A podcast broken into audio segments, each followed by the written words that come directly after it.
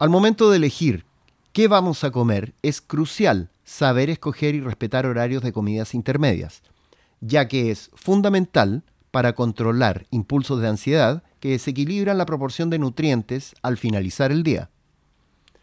Estos snacks varían de acuerdo a la necesidad calórica de cada individuo y sus objetivos, asumiendo que el objetivo principal sería disminuir o mantener un nivel de grasa normal sin pérdida de tejido muscular, a las tres o cuatro comidas principales se deben sumar dos a tres snacks diarios, cada uno aportando entre 100 y 200 kilocalorías, de manera de sumar 5 a 7 comidas diarias, ya que en mi experiencia, los pacientes que dicen consumir 2 a 3 comidas diarias son los más propensos a perder el control con ingestas intermedias. Mis recomendaciones de macronutrientes en snack para un periodo de bajo gasto calórico serían las siguientes. 1 un tazón de jalea o gelatina neutra o light preparado con una fruta picada. Con esta opción, agrego a la dieta 5 a 7 gramos de colágeno hidrolizado como fuente de proteína y carbohidratos provenientes de la fruta. 2. Dos claras de huevo batidas a nieve endulzadas con tagatosa o alulosa en polvo, más media manzana rallada y a horno moderado por 5 a 10 minutos. Acá se logra un aporte de 6 gramos aproximadamente de proteína ovoalbúmina más carbohidratos de media fruta. 3. 150 a 200 cc de yogur natural descremado o light o proteico, más 20 gramos de avena o muesli más media a una fruta, aportando 6 a 12 gramos de proteína láctea más principalmente carbohidratos aportados de la avena o muesli y la fruta. 4. 50 gramos de pan pita o pan integral, multigrano o pan de centeno con 2 a 3 rodajas de tomate o media palta o aguacate.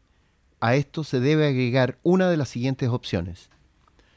Uno o dos huevos al agua, o dos láminas de jamón magro, o 50 gramos de quesillo, o 50 gramos de humus, este sándwich aportaría 6 a 12 gramos de proteína provenientes de huevos o jamón magro o quesillo o humus, más principalmente carbohidratos del pan, tomate y grasas insaturadas de la palta o aguacate. 5. Una tortilla o wraps, más 50 gramos de pechuga de pollo, o de pavo, o carne roja magra, o carne de soya, a las cuales se puede agregar todas las siguientes opciones. Lechuga, más dos rodajas de tomate, más un tercio de palta o aguacate, más una cucharadita de salsa de yogur, aportando así 8 a 10 gramos de proteína de pollo o pavo o carne roja o de soya, más carbohidratos principalmente de tortilla o wraps.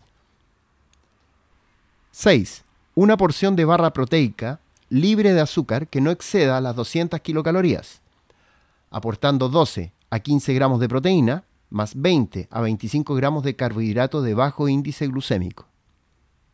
Y finalmente, recomiendo siempre consumir diariamente un litro y medio a 3 litros de líquido.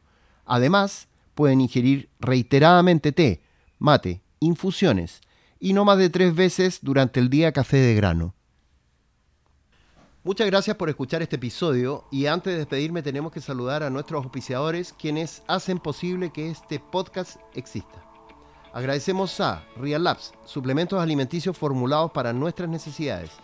Visita reallabs.cl o arroba real-labs en Instagram.